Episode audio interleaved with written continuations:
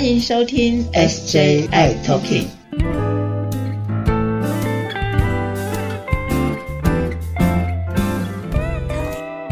Hello，大家好，欢迎收听今天的 SJI Talking，我是 Jeffrey，我是师姐，我来了。哎师姐啊，我听说你的手机啊，不管是星期六、星期天，甚至任何的节假日，最近啊，都是 bling bling bling bling 一直在响，你会不会很焦虑？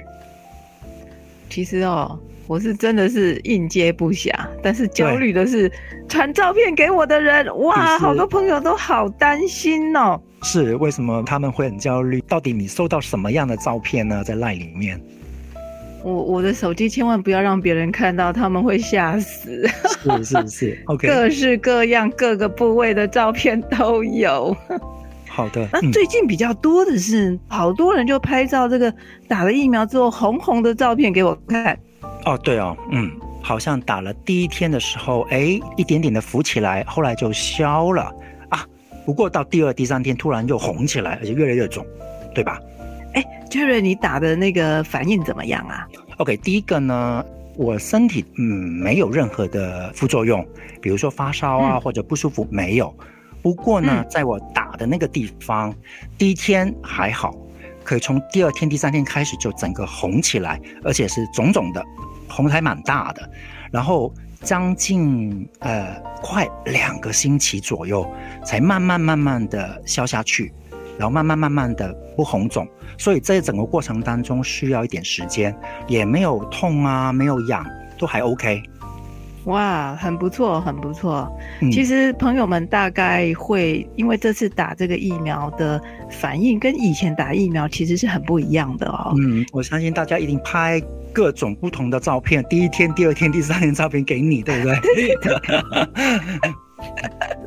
好精彩呀！是。不过呢，其实朋友们，这个我们打这个猴痘疫苗，因为它是在呃皮内嘛，哈，所以它的反应呢会在皮肤，它会有一个红的这个红肿的反应出来。那这是你的免疫的反应，这个是很正常的哦。然后它会慢慢变大，从可能一块钱变五块钱，变五十块钱，对对对对，再大一点点，嗯。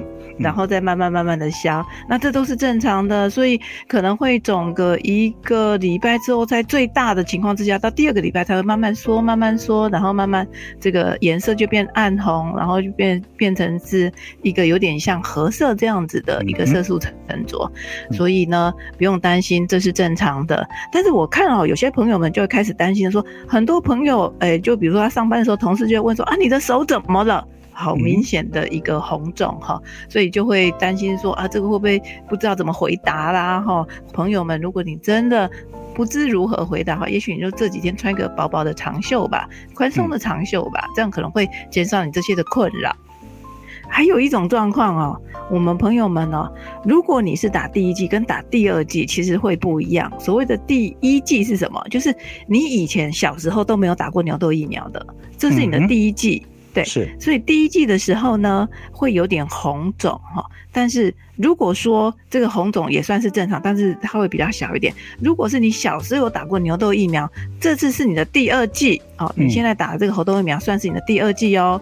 第二季的话，它会肿的比较大一点点，哈，因为它是第二季。不得，原来我就是因为打算第二季，所以肿的比较大。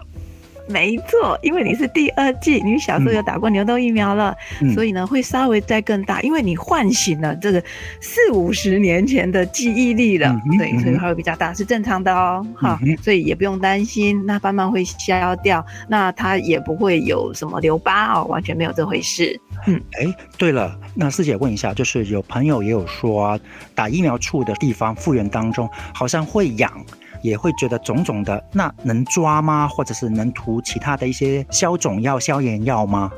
对呀，这个红肿哈看起来有点大了哈，所以呢，呃，很多朋友就想说，是不是应该要把它呃用个什么涂抹一下药膏呢？止痒药。其实对，这个就是你的免疫反应哦，所以让它自然的发这个免疫反应哈，不用去涂药膏，也不用去贴什么什么绷带啊，或什么都不需要，你就让它发。那其实它不太会痒。如果真的你觉得会痒的话，也许用拍拍的，好，或是这个冰敷一下下，哎，不用很冰的冰敷哈，不。是像我们受伤的时候冰的冰敷哦，就是让它凉爽一下，它就不会那么的痒了。好，所以这个呼吁大家就是不要去特别的去涂抹或者去处理这样子的一个呃打疫苗后的反应的部位。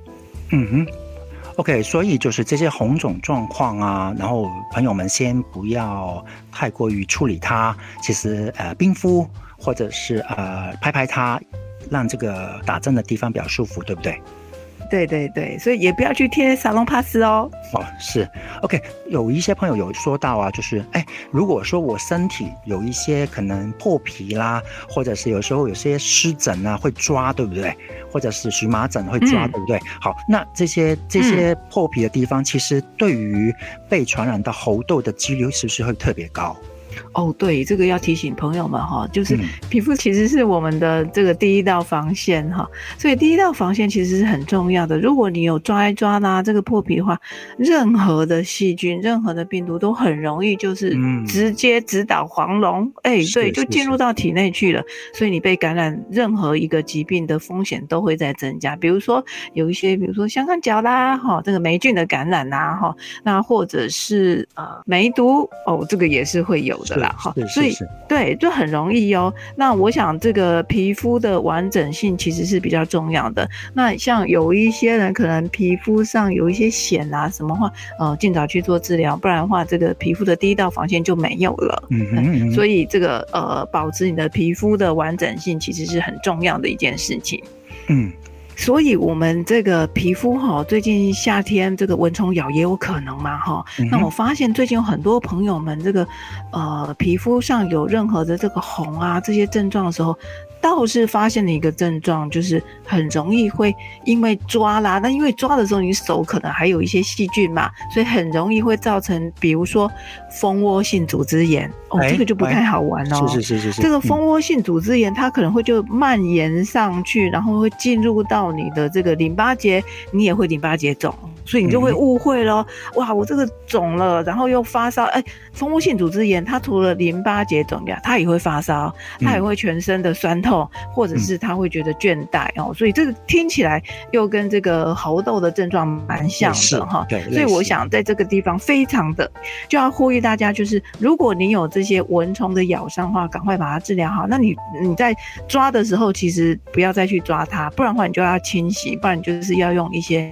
呃，药膏的涂抹，不然的话，你手上的细菌会沿着这个伤口而进入到体内，那又会更危险了。所以最近我发现了这个蜂窝性组织炎变多了。那蜂窝性组织炎是一个很严重的一个疾病哦，尤其是如果说有一些呃糖尿病啊、血糖比较高啦，哈，或者一些其他的身体有其他的状况的话，更容易侵入到，所以这个也是要特别小心的。所以皮肤是很重要的一件事情哦。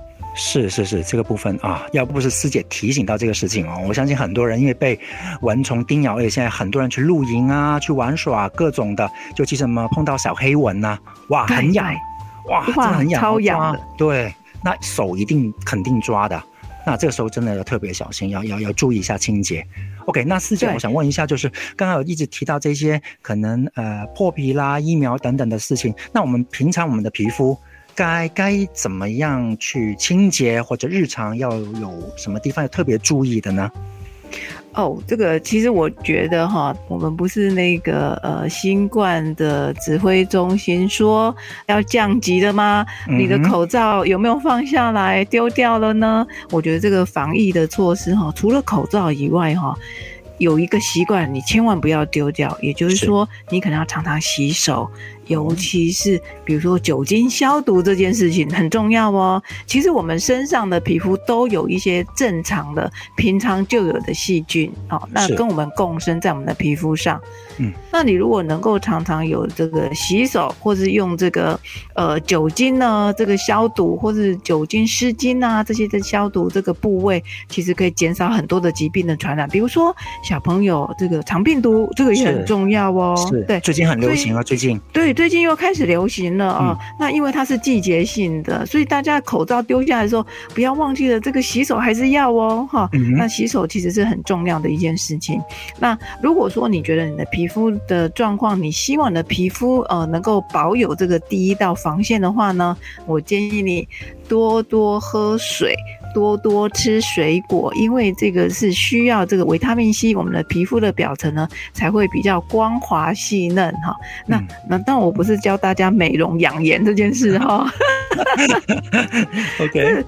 对，比如说那个呃有蜂窝性组织炎的话呢，那你更要补充什么？一个是蛋白质，一个就是维他命 C，这样你的皮肤才会恢复的好。所以你可能会去做消毒的作用啦，哈，消消毒啦，这个优点酒精擦一擦消毒以外，擦上药膏以外，你也要补充你体内来复原你的这些组织。所以呢，一个是蛋白质的补充，一个是呃维他命 C 哦，新鲜的水果不是那个呃罐装的果汁哦。是新鲜的水果的果汁，这才会有维他命 C。所以呢，有些朋友哈，像最近有些朋友可能猴痘啦，或者什么话啊，这个皮肤会变不好啦。如果是这样子的话，你可以送他，比如说这个洛梨牛奶啦，哈，这个非常的富有蛋白质又有维他命 C 哈，那或者是这个蛋白质的补充，都可以让他这个呃猴痘之后的这些皮肤呢复原的更快更好。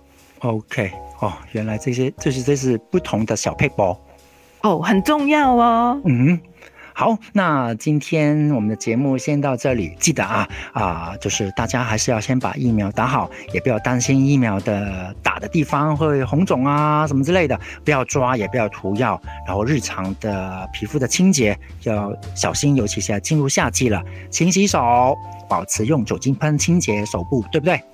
对，非常的重要，然后保护你的皮肤，让你的皮肤美美的、亮亮的。嗯，好，那今天节目先到这里喽，那我们下一集再见啦，拜拜，拜拜，拜拜。谢谢大家收听今天的节目。如果喜欢我们的节目，请在收听的平台上订阅、追踪、关注跟分享，还有开启小铃铛哦。如果你有任何的疑问跟建议，可以在 FB 的粉砖和 IG 上搜寻 SJI Talking 留言给我们，同时欢迎大家也写信给我们哦。